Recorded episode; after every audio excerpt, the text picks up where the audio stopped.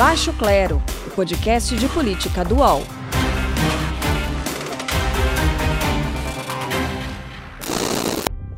Nesta semana tivemos trocas em seis ministérios do governo Bolsonaro, fila que foi puxada pelo ex-comandante das Relações Exteriores, Ernesto Araújo.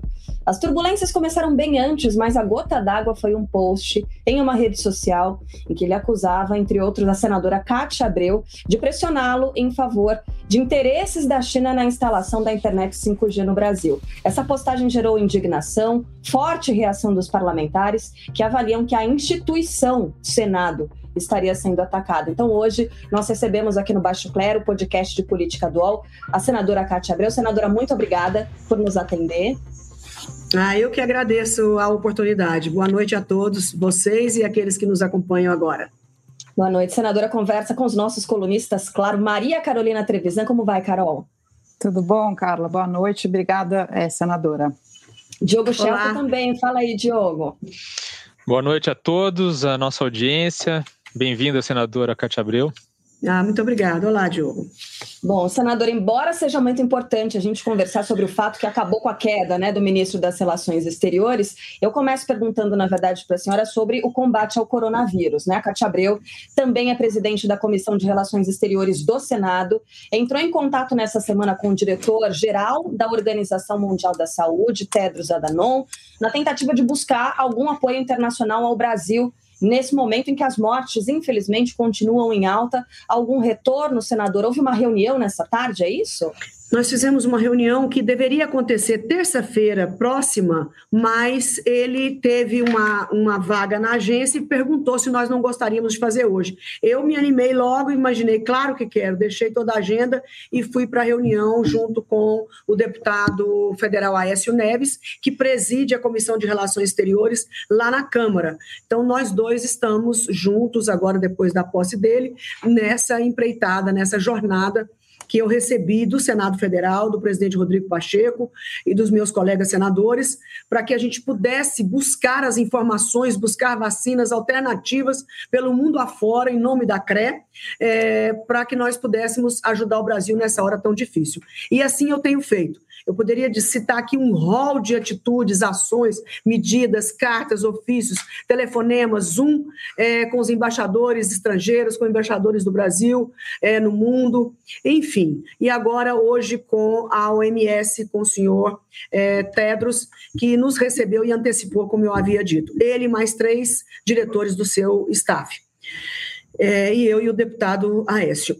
E as notícias não foram é, como eu esperava. Sinceramente, eu tinha esperanças pelo número e a gravidade do Brasil em termos de óbitos e de crise é, é, nos hospitais é, eu imaginei e o número de contágio que nós poderíamos ter alguma sinalização. Então, é, é, rememorando aqui sobre é, a Organização Mundial de Saúde, eles criaram um consórcio que tem um grupo diretivo e que chamaram países com determinados critérios para que eles pudessem forçar, trabalhar, é, é, organizar uma compra de vacinas mais agilizada para esses países. Eu menciono que o Brasil, infelizmente, quando foi convidado ano passado para participar, se recusou.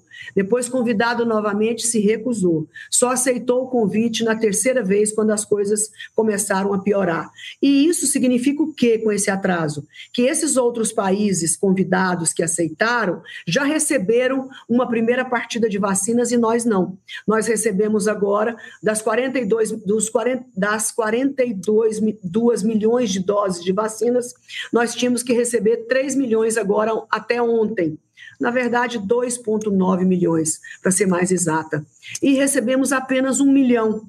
E nós tínhamos mais é, 9 milhões para receber até maio e nós tivemos a notícia hoje que não temos previsão de receber essas vacinas do consórcio. Qual o motivo? Os laboratórios fornecedores da vacina para o Brasil, que está na Índia e outro é, na Coreia do Sul, tiveram problemas na produção e não tiveram condições de entregar e não tem previsão e nenhum cronograma estabelecido que possa nos garantir tantas mil doses de vacinas. Então, além de não conseguir o adiantamento que nós esperávamos, por conta, não porque somos privilegiados, ao contrário, porque nós estamos na pior condição do mundo hoje é o Brasil. Então, como se não bastasse não receber mais por conta disso, não vamos receber nem o que estava combinado ainda. Quer dizer, não vamos receber no período que a gente imaginava, vai receber, mas com atrasos, certo? Então, isso, é, de certa forma, dá um abalo no, no estado de ânimo, no espírito da gente, mas nós vamos continuar tentando. A segunda coisa que é, o diretor-geral da OMS disse, que é, o Brasil não agiu corretamente quando não acompanhou a Índia e a África do Sul e mais 80 países para a quebra de patente da vacina. Alguém pode dizer rapidamente, mas quebra de patente vai desestimular a pesquisa? Não. No, no acordo de TRIPS do, da OMS, desculpa, da OMC, da Organização Mundial do Comércio, está previsto que em casos extraordinários, em casos gravíssimos, essa quebra de patente pode ser feita. E o próprio diretor-geral, o senhor Tedros, ainda fez um comentário. Se isso não é um caso crítico de quebra de patentes, quando será? Se esse não foi não bastar para a quebra de patentes, segundo permitido pelo acordo de TRIPS. Então, que o Brasil não agiu corretamente, não foi adequado a recusa do Brasil de participar. Lá estão todos os países emergentes, países em desenvolvimento, países pobres e que não podem ser reféns dessas patentes que é de meia dúzia de pessoas. Então, este é um caso gravíssimo. E a terceira coisa que ele é, comentou fortemente, eu estou tentando aqui resumir, foi que a, a, as medidas sanitárias, as políticas públicas de contenção da pandemia, o Brasil está trabalhando de forma muito equivocada em todo esse período. Que é, nesse momento da gravidade tão elevada, que eles ainda pensam se a vacina é o melhor remédio nesse momento. Que o melhor remédio nesse momento é cumprir essas quatro itens da questão sanitária. Máscara, todos nós estamos cansados de saber. Máscaras, falar nisso eu tirei porque eu estou aqui sozinha. Aqui minha a máscara. É, máscara, a higiene das mãos e dos braços, do rosto, com álcool gel e sabonete. A terceira, é, distanciamento físico, não é isolamento social, distanciamento físico, é, tantos metros um do outro para que o contágio seja contido. E o quarto ponto da recomendação do OMS é, é manter os lugares ventilados. É, manter os lugares ventilados. E o quinto, excepcionalmente, lockdown. Então, nós também, nós estamos de forma inadequada. Fomos inadequados no passado e ainda estamos persistindo em equívocos, em não aliarmos à quebra de patentes, em não tomar as medidas emergenciais, as, emer as medidas sanitárias urgentes. Ainda ontem, ainda teve um entreveiro de diálogo narrativo entre o presidente e o ministro o ministro falou sobre isolamento e o presidente fez uma contradita. E isso, eu não tenho nada contra o presidente, eu quero que ele acerte, porque se ele acertar, menos gente vai morrer. E por último, eu é, perguntei ao MS que, que vocês podem fazer agora? Se não pode vacina, o que pode fazer agora? Nós podemos mandar, se o governo brasileiro pedir, solicitar, eu posso mandar imediatamente duas equipes especializadas, uma para tratar com os cientistas e as empresas químicas produtoras de vacinas, para que a gente possa acertar o passo de tudo isso e produzir com maior velocidade, e um segundo grupo de especialistas para o Ministério da Saúde, para que a gente possa ajustar essa política pública de contenção da pandemia. Nós queremos é ajudar e temos os melhores especialistas do mundo. Então, ainda assim, nós dependemos do governo federal, do Ministério da Saúde, para solicitar estas duas equipes. Diz aí, Carol. É, senadora, boa noite, obrigada por atender o nosso convite de estar aqui hoje. É, nesse sentido, a senhora tem alguma expectativa que o governo federal, com a mudança de ministro da Saúde, faça esse convite, né, faça esse pedido ao OMS? E também, é, já aproveitando né, sobre a mudança de ministros, a senhora acha que vai ter algum efeito verdadeiro, assim, quer dizer, é, o, o, presidente Bolsonaro faz esse tipo de. faz o Brasil chegar nessa condição que nós estamos agora, muda os ministros, mas será que vai mudar alguma coisa? O que, a senhora acha? É, Carolina, é, existe uma diferença entre mudar pessoas e mudar situações. Eu acho que o exemplo que o presidente Bolsonaro tem passado nesses últimos tempos, é, chegando ao ápice de 4 mil mortes em 24 horas, com expectativa de especialistas infectologistas de chegar a 5 mil, a nós perdemos 500 mil brasileiros. Eu espero que ele aprenda com os erros e as surpresas negativas que tem tido mesmo que não mude interiormente, mas que pelo menos nas ações e nas atitudes, mesmo contrariando essas ideias é, que ele possui, mas que ele possa colocar o povo brasileiro em primeiro lugar. E o ministro da Saúde, ele já viu o quadro de todos os erros. O novo chanceler já viu o quadro de todos os equívocos que foram cometidos até aqui. Então, por repetição. Não é possível que ainda vão ter condições de errar. Os dois merecem oportunidade, a nossa confiança, a nossa torcida, o nosso apoio para acertar, mas eles não têm o direito de errar mais. E até quando o Senado vai esperar? Porque será que a gente não está sendo um pouco tolerante com. com é quando você fala esperar, é esperar exatamente o quê? Nós de estamos. Tempo né? Tempo, e, e, tempo e condição mas o que, de, do, mas o que, que vocês, mas o que que o Senado é, precisa esperar ainda? Nós não estamos esperando. Não, Nós no ano passado votamos e trabalhamos durante toda a pandemia, votando todos os recursos, decretos que o governo federal precisou para enfrentar a pandemia.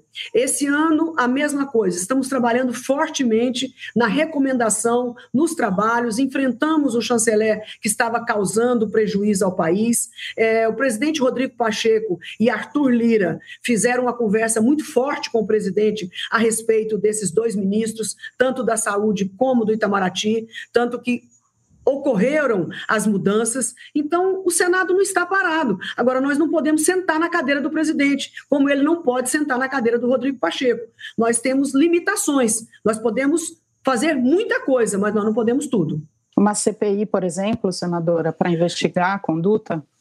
Olha, a primeira coisa, é, Carolina, é que tem uma CPI montada no Congresso Nacional, que é a CPI do fake news ela está paralisada por conta da pandemia e da ausência dos parlamentares é, no Congresso Nacional. Então, se isso não bastasse, a nossa própria ausência, que já tem uma, já tem uma CPI fechada, nós abriríamos uma CPI para ficar, continuar fechada, eu não descarto a possibilidade, sob hipótese alguma, de uma CPI. Agora, eu não acredito que nós devemos nos dispersar nesse momento de achar agora, enquanto está morrendo gente, nós irmos buscar os culpados dessa situação. Vai ter a hora certa de nós buscarmos esses culpados. Nós não iremos perdoar de graça essa, esse, esses crimes que possam ter sido cometidos contra a população brasileira. Mas tudo tem prioridade.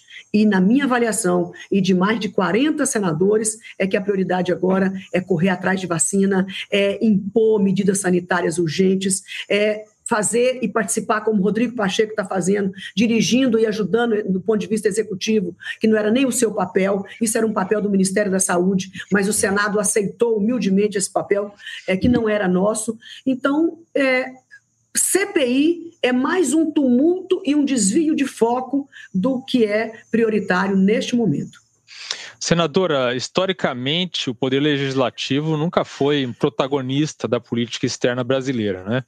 É, agora, o que a gente está vendo, a senhora, como presidente da, da Comissão é, de Relações Exteriores do Senado e o presidente da, da, da Comissão de Relações Exteriores da, da, Câmara, fazendo esse papel, buscando ajuda internacional para um momento crítico, uma crise humanitária que o Brasil está vivendo.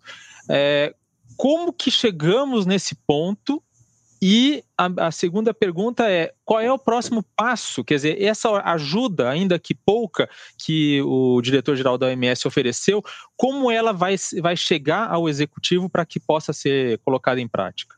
Olha, a única coisa que é, nós é, podemos fazer agora é com a ajuda da imprensa, que a imprensa mobiliza a população e que os formadores de opinião, de opiniões podem se manifestar através dessas informações que vocês fazem tão bem com tanta competência e a interlocução do Congresso Nacional com o governo federal, que através do diálogo, do convencimento, nós possamos fazer com que o Ministério da Saúde vista as sandálias da calce, desculpe, as sandálias da humildade e aceite a ajuda da OMS ela não vai atrapalhar em nada. Isso não vai ferir orgulho de ninguém. Isso demonstra grandeza. É buscar especialistas que possam nos ajudar a iluminar nossas cabeças, porque a OMS está acompanhando no globo terrestre inteiro as experiências que deram certo e as experiências que deram errado. Então não é possível que o ministro da Saúde vai se recusar a receber gratuitamente informações preciosas e modus operandi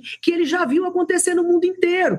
Então, isso não é racional, isso não tem lógica. Então, eu acredito sim que o ministro da Saúde vai aceitar esta ajuda da OMS. Ou Mas... nós estaremos continuando marchando em sentido contrário. Mas, senadora, é, para o governo federal aceitar essa ajuda, é, precisaria haver uma mudança de postura do presidente Jair Bolsonaro, já que é, essas indicações que a OMS fez, inclusive a quinta mais radical, está completamente fora do plano dele, né? É, mas nós temos que considerar também, vamos olhar um lado positivo. O ministro da Saúde foi ao Senado Federal e ele falou de três coisas que eram proibidas serem ditas no, no, no governo. Ele falou de máscara, ele falou de distanciamento, ele falou de vacina. E ele falou que a frase mais preciosa que o ministro da Saúde disse: não existe medicamento contra a Covid, só existe vacina. Ele só não disse o nome dos remédios, mas avanços houveram avanços. E nós estamos 24 horas atentos, porque as pessoas acham que governo é o executivo. O governo é o executivo, o legislativo e o judiciário. Na ausência de um, todos precisam ser independentes e viver harmonicamente. Agora, na ausência de um ou de outro, nós temos condições de trabalhar. Então, nós temos uma comissão de relações exteriores que está na Constituição Federal como atribuição do Senado Federal e um regimento que diz o que essa comissão deve fazer. E eu vou seguir à risca o meu estatuto do meu da minha casa, que é o Senado. Então, eu não vou ficar dois anos na Comissão de Relações Exteriores apenas avaliando diplomatas, que é uma função importante. Inclusive, na avaliação de diplomatas, nós vamos alterar todos os critérios. Então, os diplomatas têm peso, são competentes, são bem formados, mas de repente chegam no Senado e às vezes só falam seus currículos. Então nós queremos também mudar e dinamizar isso, é, é, mostrar para a população o quanto eles são preciosos.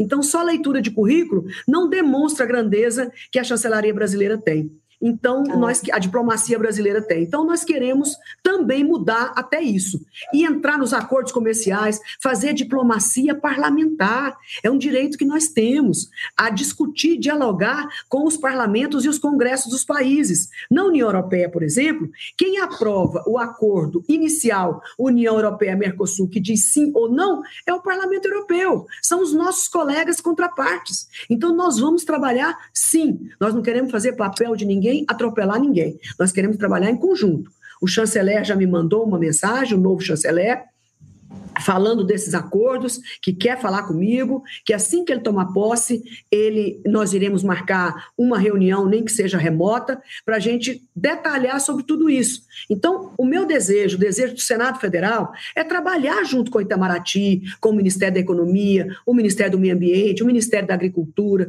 com a sociedade civil, para que a gente tenha uma posição sobre os acordos comerciais. Então, é assim que eu pretendo trabalhar. Agora, poderemos trabalhar como parceiros como poderemos trabalhar cada um do seu lado. Pois é, é para a gente que vive no Brasil, né, senadora, isso é muito claro, essas posições é, são muito claras, como a senhora mesmo citou, né, o presidente da República vindo com uma afirmação contrária do ministro da Saúde, coisa de 10 minutos depois, isso a gente consegue compreender. Nessa conversa que a senhora teve com Tedros Adhanom, com a alta cúpula da Organização Mundial da Saúde, isso fica claro para eles também? A senhora sentiu? A senhora sentiu é, acolhimento por parte deles dos seus anseios, né, dos anseios dos brasileiros, da vontade de ter a vacina, da vontade de adotar essas medidas que a gente sabe que são muito necessárias, que são as máscaras, que é o distanciamento social? Eles conseguem compreender a situação do Brasil? É, existem duas críticas. Existe uma crítica, agora estou falando geral, tá? De tudo que eu tenho conversado no mundo todo. Existe, porque é melhor não especializar quem foi que disse não, e não disse, para não atrapalhar ainda mais a diplomacia e os contatos. Então, em tudo que eu já fiz, já falei, já contactei até agora, existem duas críticas. Uma que na fundo uma tem a ver com a outra, mas vamos lá.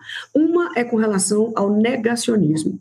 Não comprou vacinas, não usa máscara, estimula a, a aglomeração, é, enfim, tudo isso. Mas, por outro lado, também eu ouvi duras críticas ao povo brasileiro que está que parece não estar preocupado com o contágio e com as mortes. Porque mesmo que o presidente diz uma coisa, hoje os veículos de comunicação em tempo real são muito eficientes. Eu não conheço um veículo, uma empresa de comunicação respeitável nesse país, que seja municipal, estadual e nacional, que não diga que essas medidas são importantes. Então, o povo brasileiro não pode dizer, eu não sabia e alguém me enganou. Não, não dá para dizer isso mais. Não dá para dizer isso mais, porque os especialistas do mundo, os especialistas do Brasil, estão falando dessas quatro coisas. Que isso é que vai conter e esvaziar os hospitais. O que está matando as pessoas é a falta do tratamento, que, aliás, eles também colocaram isso como um ponto que eu já ia deixar de falar, que é importante. Eles acham que o brasileiro está indo para os hospitais na hora da morte que o tratamento antecipado na hora certa não é o precoce não, tá, gente? Por favor. Isso é importante. O tratamento, o tratamento depois de constatado a COVID, depois que o exame saiu, eles acham que o tratamento está não está satisfatório. Por isso pediram e se, estão se oferecendo a vir. É uma política pública global. Então, é, isso um dos diretores que estava presente disse, é um estrangeiro, tinha uma brasileira é, esse eu não sei se era americano, ele disse isso, que as UTIs estão lotadas e com óbito maior do que a média mundial, porque a média mundial de intubação e morte nas UTIs é 50%. No Brasil está 80%. Então, as pessoas já estão chegando para a UTI na hora da morte, sem condições de tratamento. Então, eles fizeram também esse reparo na importância de fazer o tratamento correto na hora certa, antes de, necessi antes de necessitar de hospitais. Vocês falaram sobre o kit intubação, a falta de medicamentos para intubação que tem no Brasil? Não, porque falamos sobre todos, toda a crise, é, é, é, na verdade, a falência dos no, do nosso sistema de saúde. E ele lamentou por duas ou três vezes que o sistema de saúde brasileiro, que ele conhece muito bem, já serviu de exemplo e é invejado por muitos países em desenvolvimento. Que é difícil um sistema tão maravilhoso igual o brasileiro. Por quê? Porque é descentralizado, tem uma capilaridade que país nenhum do mundo em desenvolvimento tem. Ele citou os postos de saúde, que os agentes de família, a saúde da família, os agentes de saúde, ele conhece tudo. Ele falou: é a coisa mais bonita do mundo. É o posto de saúde conhecer o cidadão. Isso é raro no mundo. Então, nós não estamos conseguindo entender não estamos conseguindo entender por que o Brasil está nessa situação com um sistema de saúde tão precioso como tem. Mas agora é, parece que está cada vez mais claro, né? Toda essa crise política que está acontecendo mostra também que, claro, de fato, quando o presidente da República nega todo o protocolo que a OMS colocou até agora, é um, é um sinal né, para algumas pessoas de não seguirem esse, essas ideias, né, senadora? Não tem como a gente negar isso. Concordo com a senhora que todo mundo agora já sabe quais são os protocolos e deveria ser responsável por esses protocolos. Mas tem um outro lado que é a responsabilidade, sim, do governo federal. E aí eu queria voltar nesse ponto é, da, do equilíbrio dos três poderes, né? São os três poderes mesmo. Então, só para deixar claro, a senhora, se houvesse, por exemplo, abertura de um processo de impeachment, qual seria o posicionamento da senhora? A senhora seria, é, é, acha que é, é um bom momento, não é um bom momento, dá para esperar mais? Como que a senhora vê um impeachment do presidente Bolsonaro? Olha, eu, por, por princípio, assim, por convicção, não é nem princípio, por convicção, eu sou contra o impeachment, a não ser em casos extremos. O que que eu sinto é, no Bolsonaro, no presidente Bolsonaro, com todo respeito? Ele está insistindo demais por uma situação caótica para ele próprio. Não sei se especificamente o impeachment. Então, a pessoa, de repente, ela começa é, insistir tanto, insistir tanto, insistir tanto. Parece que pede, pelo amor de Deus, por uma tragédia política. É isso que ele quer, porque não é o que o Congresso quer, não é o que a população quer. Mesmo a população que está chateada, que está é, é, derrubando ele na, na popularidade, as pessoas não querem o confronto. Querem é que as coisas se alinhem, que as coisas se organizem certo? Então, eu acho, eu não trabalho sobre essa hipótese, que eu acho que é uma, uma questão tão, tão grave para a gente num período tão recente, fazer isso tudo de novo, claro que não descarto, claro que não descarto. De repente, é até uma questão humanitária. Ele quer tanto, ele quer tanto, ele quer tanto, que a gente às vezes resolve atender. Agora, isso só depende dele. Se depender do Congresso hoje, ninguém está pensando nisso. Uhum. Deixa eu aproveitar que a senhora citou né, o novo. É ministro, novo chefe das relações exteriores do Brasil. É, a senhora acredita que as relações entre executivo e legislativo ficaram menos tensas com a saída do Ernesto Araújo? Qual é a visão que a senhora ah, tem agora? O que se desenha daqui para frente? Eu não tenho dúvidas de que qualquer alternativa era melhor do que o ex-Ernesto.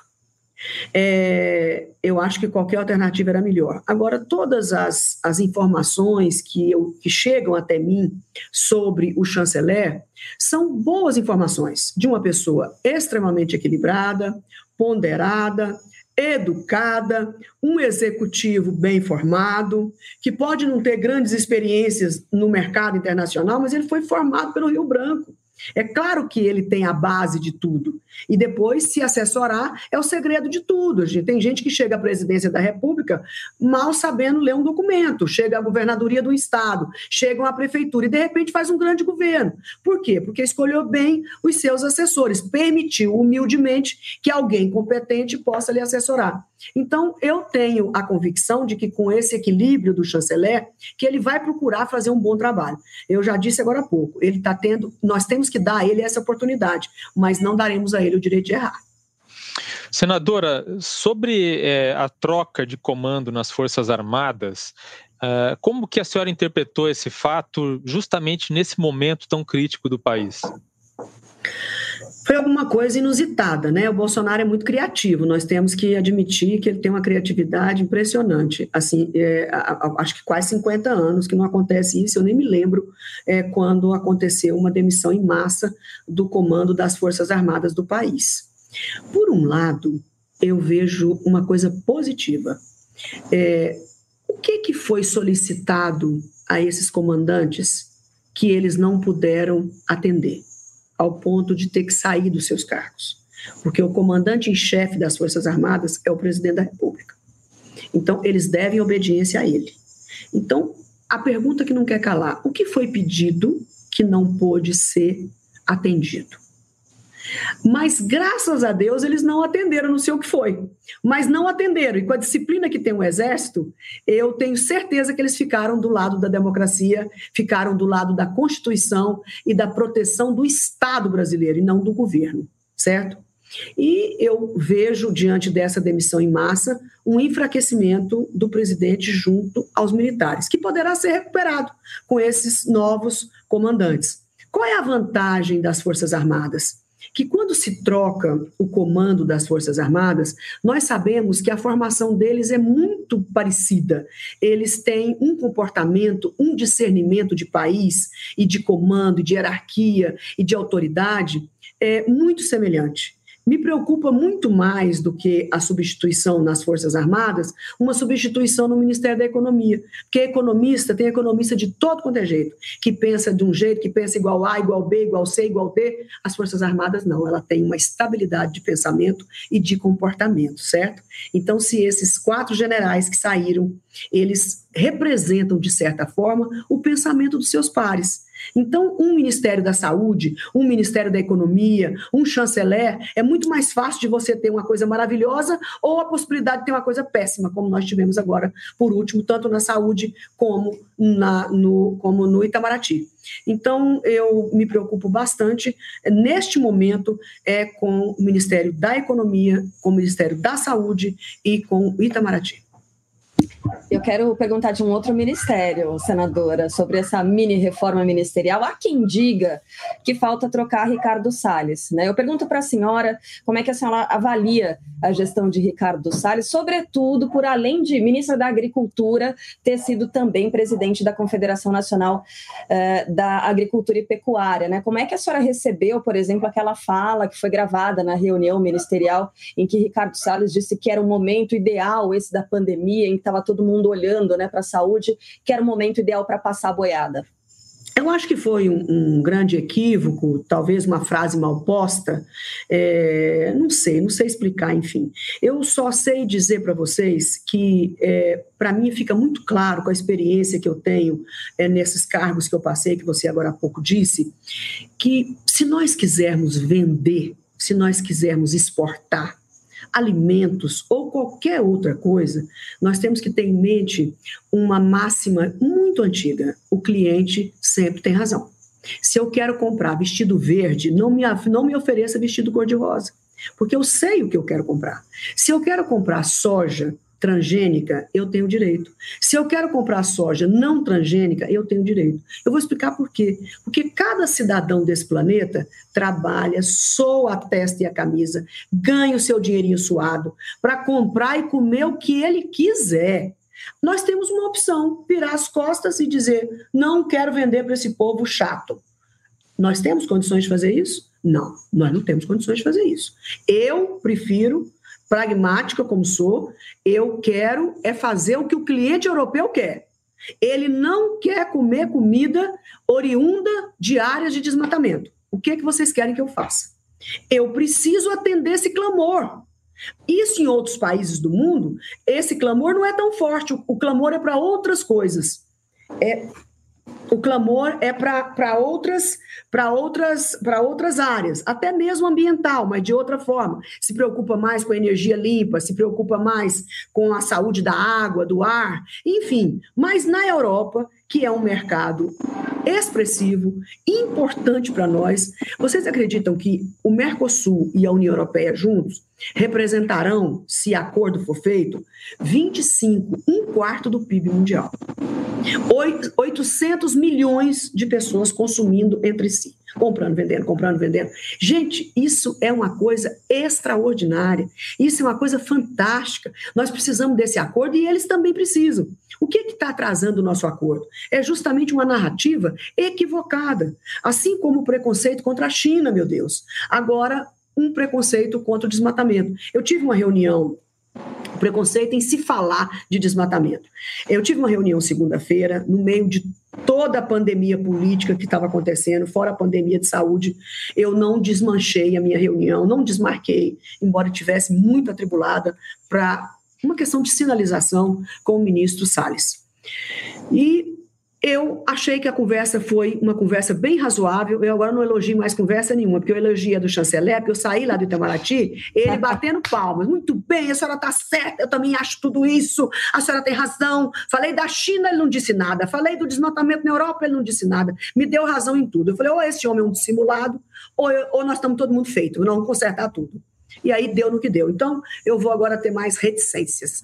É, mas foi uma boa reunião, uma reunião bastante madura, aonde eu abri todo o jogo, é assim, transparente, que posso repetir aqui quantas vezes não falei de China, porque o assunto com ele era desmatamento e que está impactando mais na Europa e nos Estados Unidos e Japão. Então, eu disse para ele que ele tem alguns argumentos interessantes, bem razoáveis. Ele acha que o Brasil recebe pouco pelo que faz e pelo que já fez. Certo? Então, que antes de exigirem de nós isso, eles também deveriam fazer um pouco mais. Ele tem uma certa razão. No que, que ele tem razão?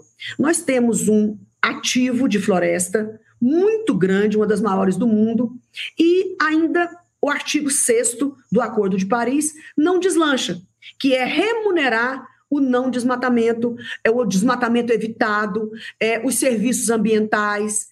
Então, fica aquela coisa amarrada e que, de certa forma, também traz uma certa indignação para o povo brasileiro, certo? Mas nós podemos fazer as duas coisas juntas. Foi o que eu propus a ele. Nós podemos unir as forças para brigar por recursos, por remuneração, por justiça ao povo brasileiro, especialmente ao povo da Amazônia. São 26 milhões de brasileiros que lá tem. Nós podemos fazer tudo isso e as últimas consequências da civilidade. E, por outro lado, trabalharmos duro para re, reduzir o desmatamento, porque nós ficaremos, voltaremos a ficar muito mais fortes para brigar com todo esse mundo que tem uma matriz energética imunda, a matriz energética do país, a energia do Brasil, é limpíssima. É 80% limpa e 20% suja. Se você for para a Europa e Estados Unidos, é 20% limpa e 80% suja. Então, a responsabilidade pelas emissões no mundo é 75% a responsabilidade é da energia. O desmatamento é 6%. Então, há, uma, há um desequilíbrio grande? Há.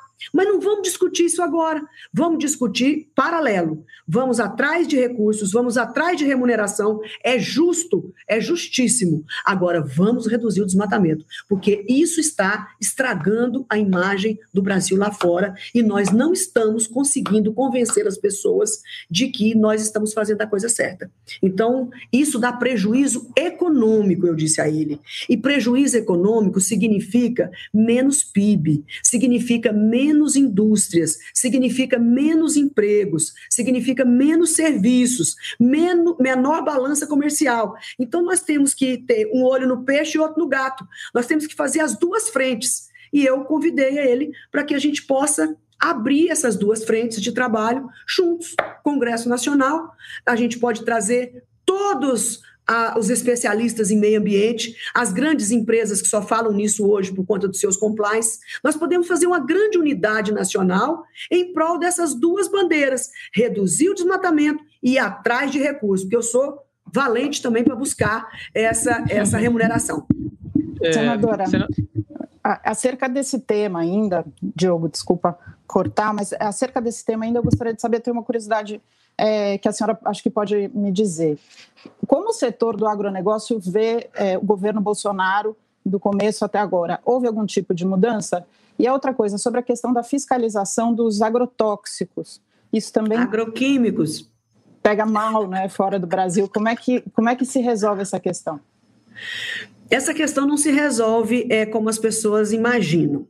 É claro que é, nós temos um país tropical e que nós temos uma proliferação de pragas, é, tanto vegetal como animal, e doenças numa rapidez na velocidade da luz.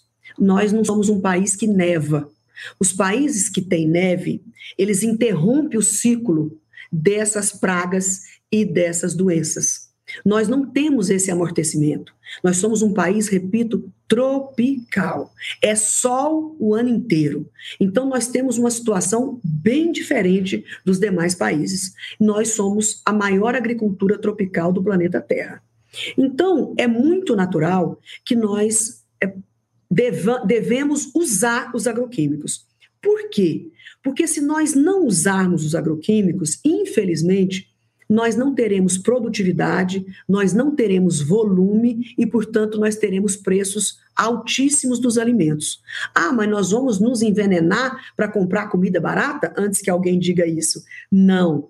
O brasileiro é um dos povos que mais cresceu a expectativa de vida. O brasileiro nunca comeu tanto, ele nunca se alimentou tanto, em que pese a carne tão a caristia, mas nunca comeu tanto frango, nunca comeu tanto suíno, nunca comeu tanta carne de bovinos, nós nunca comemos tantas frutas comparada a, a, a tempos anteriores. E a expectativa de vida está aumentando. E nunca fomos tão exportadores como somos hoje. Onde é que está o erro? Vocês acham que esses países comprariam produtos do Brasil, frutas, por exemplo, como a Europa compra, é, queremos vender para a Ásia, agora, se Deus quiser, vamos abrir?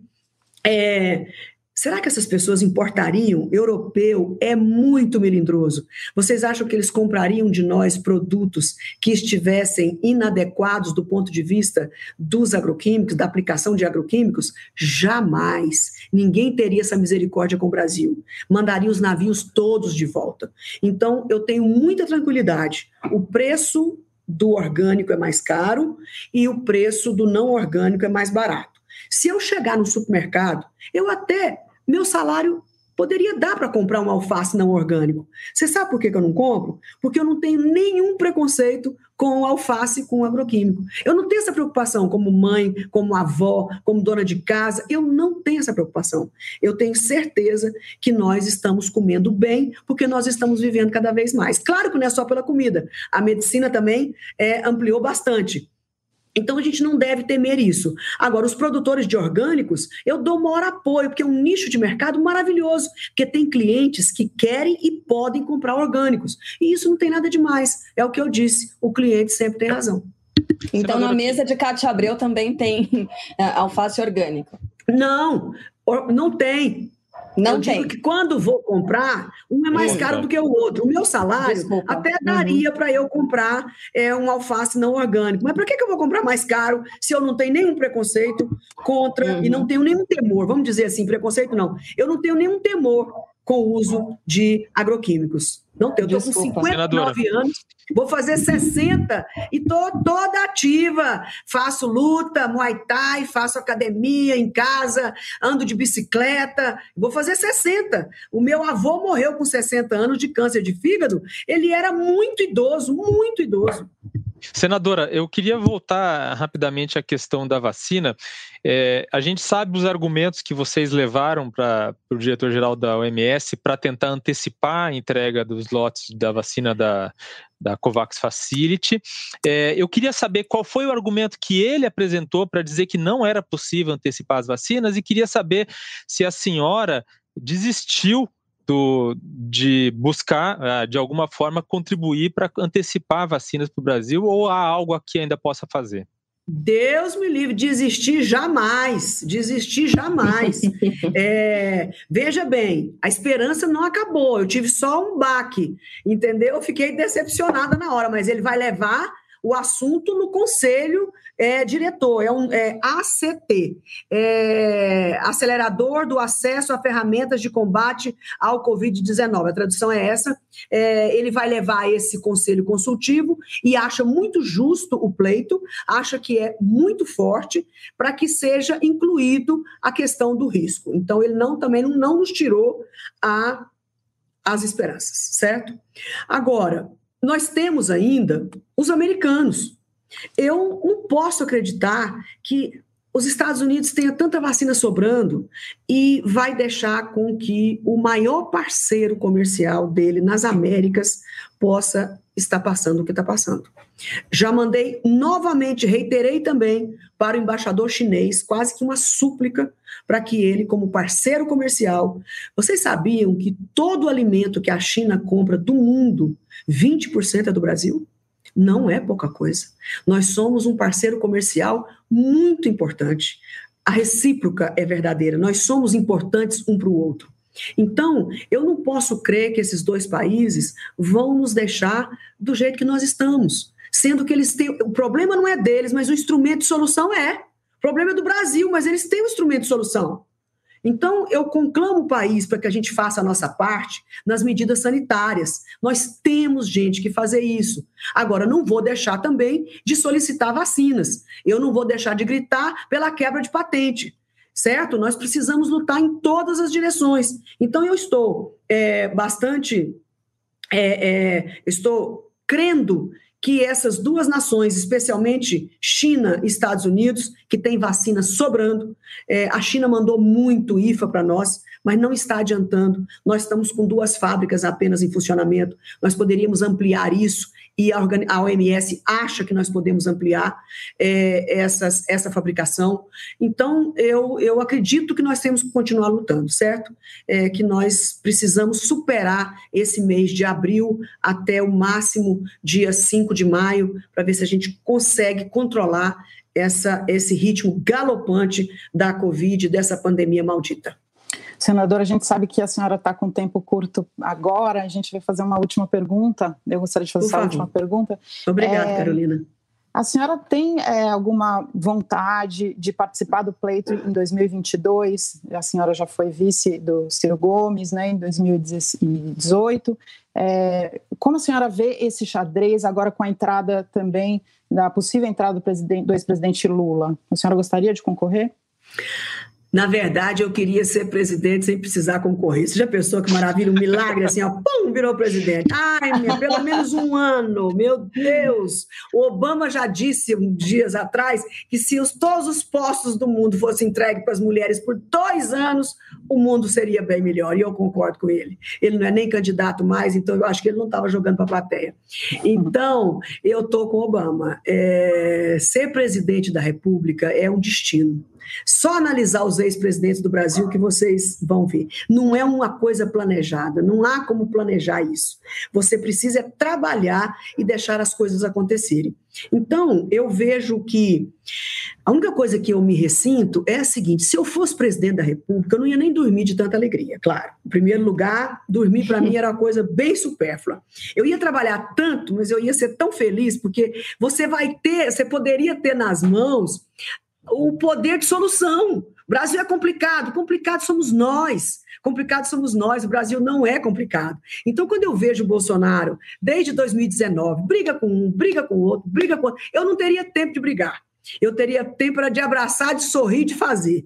Então, eu fico indignada, às vezes, como ele arruma brigas que não tem sentido, brigas sem sentido. E podia unificar o país, trazer muito mais paz, tranquilidade. Hoje, nesse momento, nós precisamos de duas coisinhas só, duas: paz e vacina. Não é muito o que o povo brasileiro quer. Então, parar de brigar, parar de rusgas, de ataques, de palavras soltas, palavras vãs, ataques bobos, ficar discursando com a plateia radical, extremista, fora de moda. É, extremismo nem para a direita nem para a esquerda, é coisa cafona, coisa fora de moda. Hoje o que está na moda é as pessoas se juntarem, as pessoas se unirem, principalmente com as lições dessa bendita pandemia, dessa maldita pandemia. Então, acho que que esse é o exemplo que nós deveremos seguir. Eu quero muito ter um presidente da República pacificador. Bom, eu posso muito. interpretar, então, eu não sei se eu vou ser desmentida de novo pela senadora. Resposta é sim. se eu quero ser candidata em 2022, não, isso é. não é uma questão de querer, não, é uma questão de poder. Eu acho que quando me pergunta aqui do Tocantins, você queria ser governador? Eu falei, eu quero saber qual dos políticos aqui não quer ser governador. É porque não ama seu estado. Quem é que quer ser prefeito dessa cidade? Todos os políticos querem ser prefeito da cidade. Então a gente sempre sonha com muita coisa, mas nem tudo é possível, nem todo querer é poder. Mas vamos torcer para ter alguém maravilhoso na presidência da República. Quem sabe o presidente Bolsonaro daqui para lá possa se transformar também positivamente, superar essa pandemia aí num passe de mágicas e melhorar tudo. Ele tem a chance Ele tem a cadeira para sentar, tem a caneta na mão, certo? Tem um Brasil que está doido para produzir, um Congresso reformista, é, doido para trabalhar, para fazer as reformas. Eu nunca tinha visto isso antes. O Congresso querer fazer reforma e o governo recuar. É a primeira vez. Eu morro e não vejo tudo. Mas vamos tentar fazer a reforma administrativa, fazer a reforma tributária depois. Para mim, a administrativa é a primeira. E você relatora no Senado. Você relatora no Senado. Então, uhum. nós vamos fazer essa linda reforma. Não é reforma, esse nome é péssimo. Toda reforma é mal feita. Nós vamos modernizar o Estado brasileiro, se Deus quiser. Bom, essa senadora Cátia Abreu, também presidente da Comissão de Relações Exteriores no Senado, conversando aqui no Baixo Clero conosco. Infelizmente, a gente tem que liberar a senadora porque ela tem outros compromissos, mas foi uhum. muito boa a conversa, muito esclarecedora e, sobretudo, com novas informações, né, senadora? Muito obrigada, viu, por, Isso, por eu que agradeço. informações para gente. Agradeço a você, Carla, agradeço você, Carolina, Diogo. Parabéns pelo trabalho, vocês são muito competentes. Muito obrigada aí pela oportunidade, viu? É bom receber Obrigada, perguntas senadora. de gente que pensa. Obrigada, tchau. Obrigada, boa Páscoa, senadora. boa Páscoa. Boa, boa Páscoa. Páscoa. E saúde, né? Saúde é, muita senhora. saúde. Eu agora vou à missa. Vou à missa da véspera da Paixão de Cristo. Eu sou muito católica e presente. Vou lá uhum. rezar por todos nós. Faz bem. Mas é, é presencial ou não? É online? Essa é presencial porque é no mosteiro, mas só pode entrar umas oito pessoas. Eu já me inscrevi ah, e eu vou. Então, é, a, o mosteiro é bem grande, a gente fica tudo muito longe um do outro. Oito pessoas, mas é televisionado, mas eu quero ir de corpo presente. Faço questão. Obrigada, um abraço, gente. Senadora. Um abraço. Muito obrigada.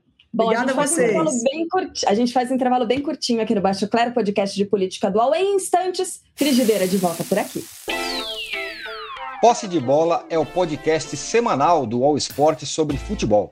Às segundas e sextas-feiras, eu, Eduardo Tironi, converso com Juca Kifuri, Mauro César Pereira e Arnaldo Ribeiro sobre o que há de mais importante no esporte favorito do país.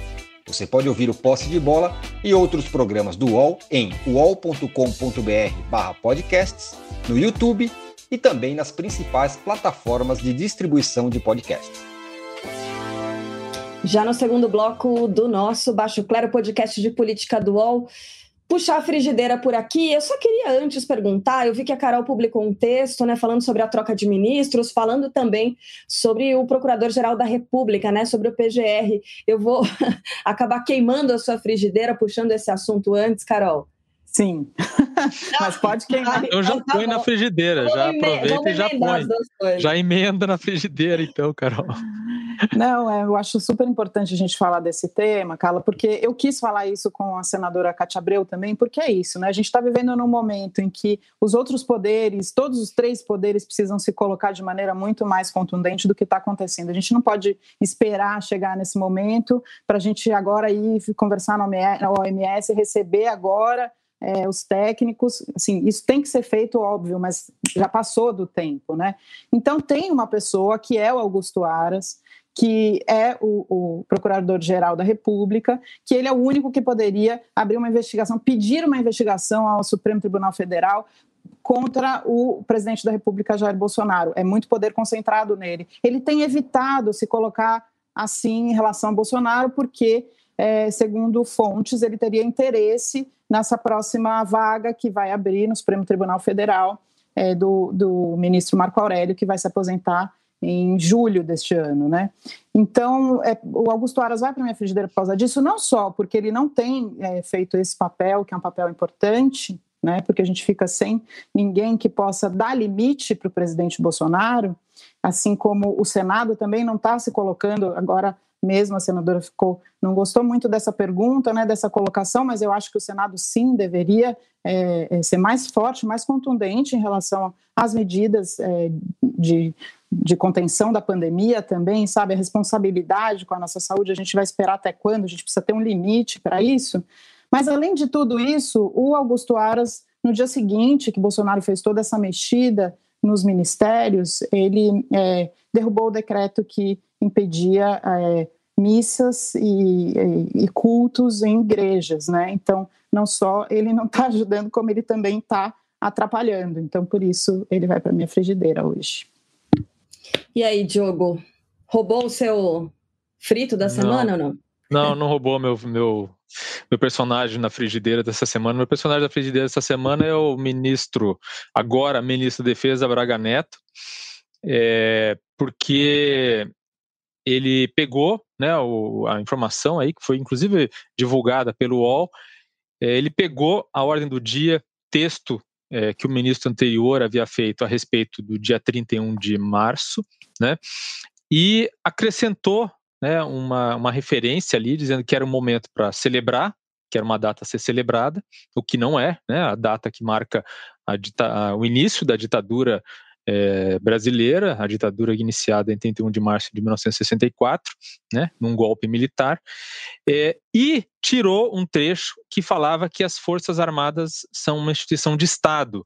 Uma frase, aliás, que foi é, colocada, que está no texto de demissão do Fernando Azevedo, do ex-ministro da Defesa, e que também foi colocada é, pelo, é, se não me engano, pelo, pelo general é, Pujol na saída.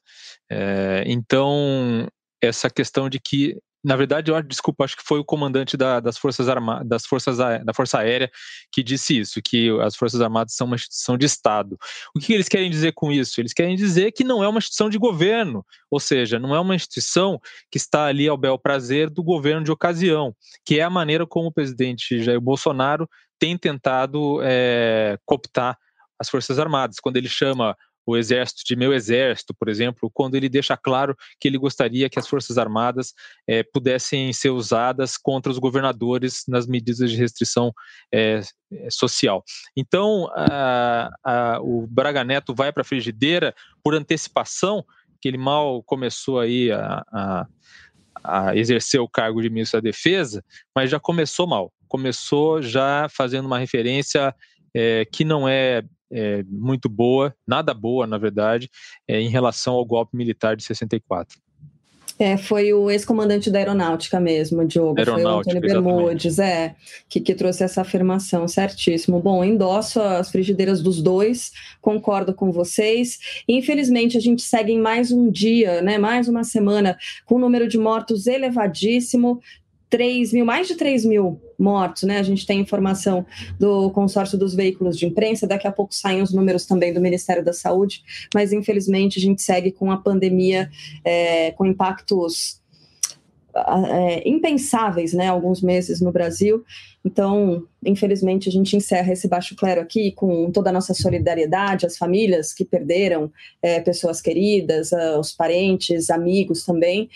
E dizendo para Carol e para o Diogo, né? Eu tô me cuidando daqui para que vocês se cuidem também. Muita saúde para gente. Carol, um beijo até semana que vem. Um beijo, querida. Se cuidem muito. A nossa audiência também, Diogo. Fiquem aí mais máximo possível em casa, protegidos. Cuidem-se todos, Diogo. inclusive no, na Páscoa. É isso mesmo. É isso. Boa Páscoa para todo mundo. Semana que vem a gente está de volta por aqui discutindo política, discutindo também saúde pública, porque tá tudo misturado nesse ano de 2021. Até mais, gente. Baixo Clero tem a apresentação de Carla Bigato, Maria Carolina Trevisan e Diogo Schelp. Produção: Laura Capanema e Arthur Stabile. Edição de áudio: João Pedro Pinheiro. Coordenação de Juliana Carpanês e Marco Sérgio Silva. Encerrada a sessão!